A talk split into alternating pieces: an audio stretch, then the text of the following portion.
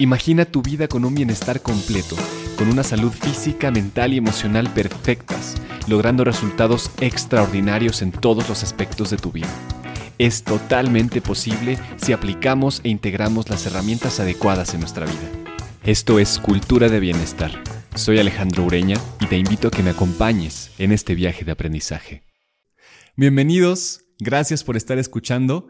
Es un gusto para mí ver cómo se está desarrollando este proyecto, cómo se va materializando en las plataformas. Nos pueden seguir por Instagram en arroba cultura bienestar y en Facebook, no estaba ese nombre, así que es arroba podcast bienestar. Ahí nos pueden encontrar y que empecemos a entablar conversaciones, que empecemos a plantear barreras hacia el bienestar, herramientas que son útiles, historias de éxito, etc.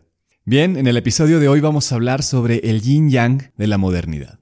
Y bueno, vamos a pasar por diferentes dimensiones y aspectos. Vamos a hablar del aspecto filosófico, social, eh, el tema del cuerpo, cómo se adapta a nuestros hábitos de consumo y de bienestar en general.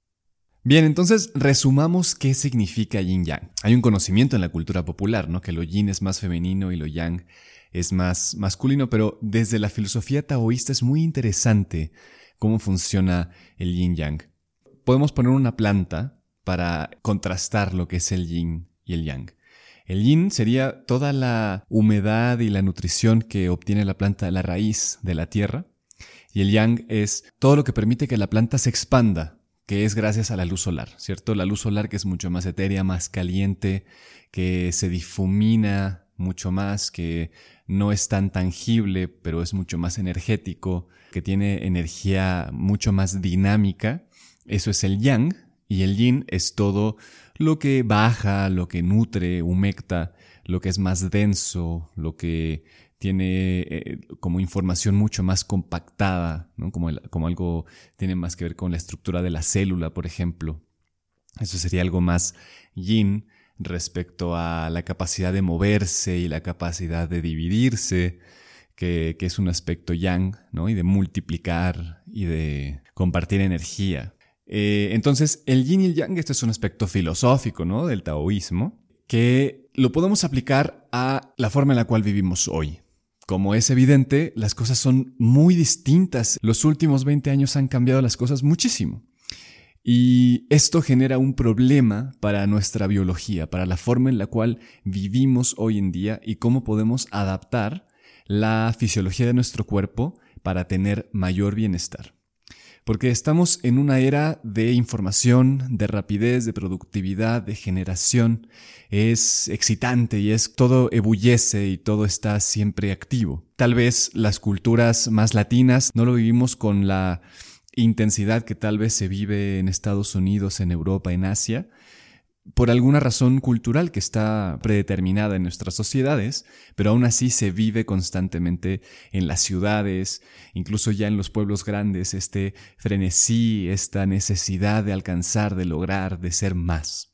Lo cual es muy positivo, lo cual es necesario y bueno, por otro lado, independientemente del juicio, es imparable. Es algo que no podemos detener, a menos que nos eh, decidamos secluir, que nos decidamos retirar hacia las montañas para ser monjes, ascetas, pero eh, es una realidad complicada, ¿cierto? Poder detener este flujo intenso de movimiento. La disyuntiva es entonces cómo traemos el bienestar que nos corresponde, eh, el bienestar que tenían tal vez nuestros ancestros hace algunos miles de años que para la biología es realmente nada, ¿no? Entonces, esta es la problemática con la cual nos encontramos hoy en día y la intención de traer este conocimiento milenario filosófico taoísta del yin yang a la modernidad es que podamos saber cuándo y dónde aplicar qué herramientas. Es otra vez un marco de referencia para poder establecer una práctica específica que nos lleve a tener los hábitos necesarios para lograr resultados extraordinarios, que, conectándolo a la idea anterior, no tiene tanto que ver con eh, la productividad, no tiene tanto que ver con el hacer ni con el dinero, aunque sí está todo eso incluido. Pero el lograr resultados extraordinarios tiene que ver con completarnos como seres humanos, con trascender como seres humanos. Todo lo que tiene que ver con moverse en la modernidad y con información y con rapidez es lo yang. Todo lo que tiene que ver con producir más, con generar más, es algo yang. Pero cuando el yang no tiene un sostén, lo que pasa es que se dispersa, se excede, se quema a sí mismo.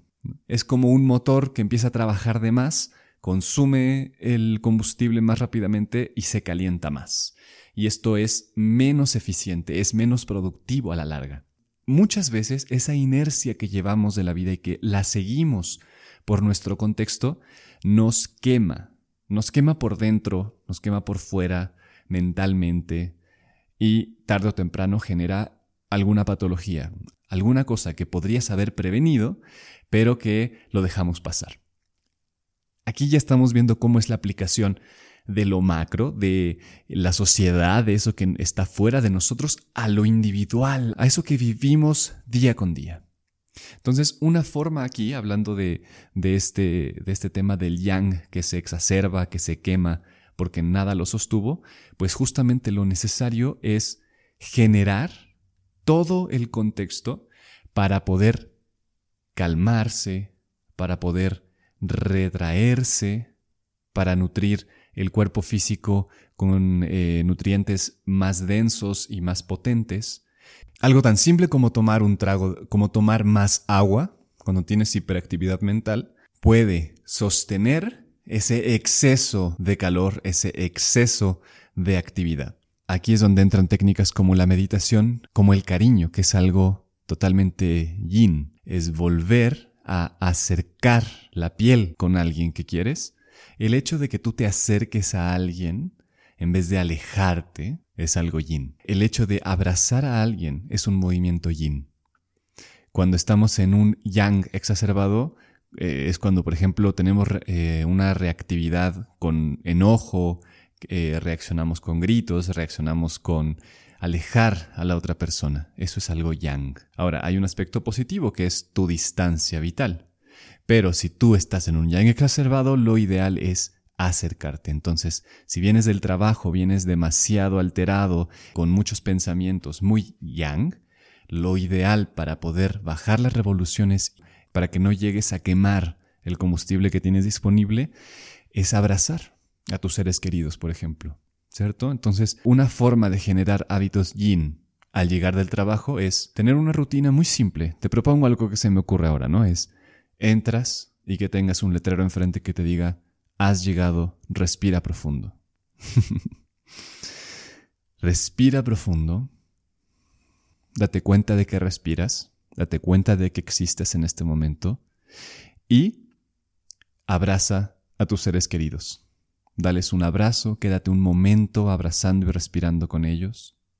Mírense, camina lento, tomen agua, hagan un té, tómense el tiempo para hacer el ritual del té y conversen sentados, ¿cierto? Todo esto fue yin, totalmente yin.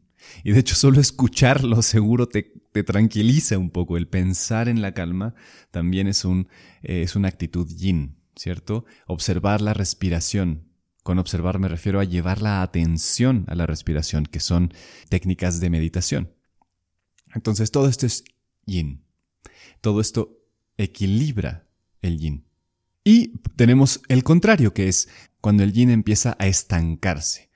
Cuando esto que debería de nutrir, en vez de eh, nutrir, ya se torna en falta de dinamismo y falta de movimiento. Cuando la fluidez del agua se convierte en estancamiento y bueno, una, un hábito que puede cambiar el, que puede cambiar una actitud yin es evidentemente el ejercicio, ¿cierto? Si tú estás en un momento en el cual no tienes dinamismo mental, sientes que estás estancado, algo evidente para generar dinamismo es salir y correr, tomar la bici y dar unas cuantas vueltas, eh, hacer ejercicio aeróbico, hacer ejercicio, hacer yoga, hacer cardio, cualquier cosa que te dinamice te va a sacar de esa sensación de estancamiento de una forma más rápida y esto tiene un correlato cerebral muy evidente. Pero aquí el punto es, el marco de referencia. Si tú sientes que estás estancado, que hay falta de dinamismo, cualquier acción física o mental te va a empujar a usar un poco de ese combustible extra que has estado acumulando, que esto también, por ejemplo, son las calorías acumuladas en el cuerpo. Si te mueves, entonces se queman, esto es algo evidente. Muchas personas hacen dieta específica, pero la realidad es que lo más eficiente para bajar de peso es generar un déficit calórico. ¿Cierto? Entonces, cuando estás estancado, generar algo yang. Y ahí tenemos un, un, ejemplo perfecto de cómo contrastar. Si estamos en una actitud exacerbada, todo lo que nos haga volver a la calma, volver a la tranquilidad y contactar nos va a servir. Si estamos en, en un estado exacerbado de estancamiento, cualquier movimiento y acción nos va a sacar. El accionar, no el pensar más, sino el accionar más. Evidentemente estos dos términos están interconectados y hay muchas permutaciones posibles respecto a la interacción de estas dos fuerzas, porque si tú ves un movimiento del yin yang, no son una división 50-50 justo a la mitad, ¿cierto? Es una curva. Es, eh, hay un momento máximo y un momento mínimo y hay momentos de encuentro en el máximo y en el mínimo de cada uno. Cuando hay un máximo yin, está el mínimo del yang también ahí presente. Y además están los dos puntos extra que es que, la, que el origen del opuesto siempre vive ahí, que la posibilidad del equilibrio vive en cada una de las partes. Esto es una cosa filosófica interesante de la cual podríamos estar discutiendo mucho tiempo, pero es algo para pensar, ¿cierto? Si tú estás en un yang muy exacerbado, aún dentro de ese yang existe la posibilidad de volver a la calma. Aún en el estancamiento, en la tristeza, en, la falta de dinamismo más profunda, aún ahí existe y vive la posibilidad de el salir y el expandirse y el florecer nuevamente. Entonces, este, esta interacción del yin y el yang tienen mucho que ver con la forma en la cual vivimos el bienestar día con día. La invitación es que, que te empieces a cuestionar y que te preguntes cuál es el momento de energía en el cual estás, en qué punto te encuentras, eh, cuál es el que te funciona mejor, en qué momento te funciona bien, en qué momento necesitarías el opuesto y qué actitudes y estrategias te beneficiarían para poder equilibrar estas dos fuerzas de movimiento, de contracción, de nutrición y de expansión. ¿Qué es lo que necesitarías hacer específicamente para poder equilibrarlo? Y coméntanos, coméntalo en los foros que tenemos disponibles en Facebook, en la página web, en Instagram, para poder generar esta conversación respecto a cómo podemos volver a la conciencia del equilibrio y que para esto necesitamos algunos marcos de referencia sobre los cuales podamos sostener estas habilidades nuevas que vamos a ir integrando a nuestra vida.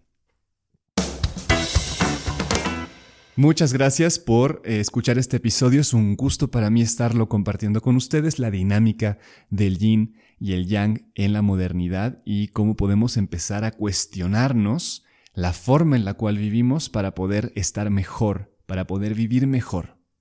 Y qué cosa más eficiente para vivir mejor que es hacerlo en comunidad.